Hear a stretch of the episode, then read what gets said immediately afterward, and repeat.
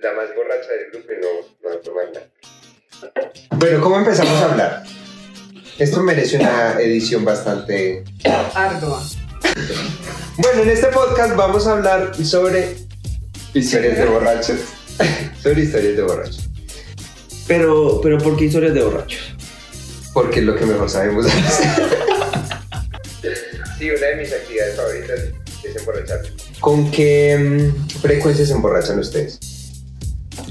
Bueno, antes mucho. Ya puede ser una vez a la semana. Nosotros antes nos emborrachábamos miércoles, jueves, viernes y sábado. El domingo sí nunca. No. Nunca. Bueno, no sé, Sinceramente, bueno, Hubiera venido, va. eh, ¿qué hacemos en la vida? Básicamente se puede resumir en que tomamos. Nos gusta, Tomamos mucho. Nos gusta el alcohol. Pero somos personas responsables. Ajá. Oh, qué alejo.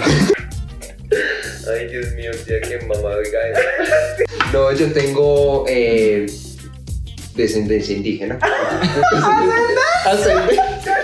Ya me están haciendo quedar como un culo. Nos te- nos desconcentramos un poquito. Bueno, mi familia son los fiscales más prestigiosos de este país y le acabo de enviar mi ubicación a todos mi- mis guardaespaldas. Me llegó. Yo la vi Al lugar donde usted me lleve, pues van a llegar mis guardaespaldas. Las bandas Luisa trabaja. Bueno, quizás pude haber coqueteado de pronto un poco con un policía. Entonces, fue puta y estaba borracho y llamé a mi domicilio de confianza. Miedos. ¿Qué te gusta para el guayabo? Una cerveza alada o un aguardiente.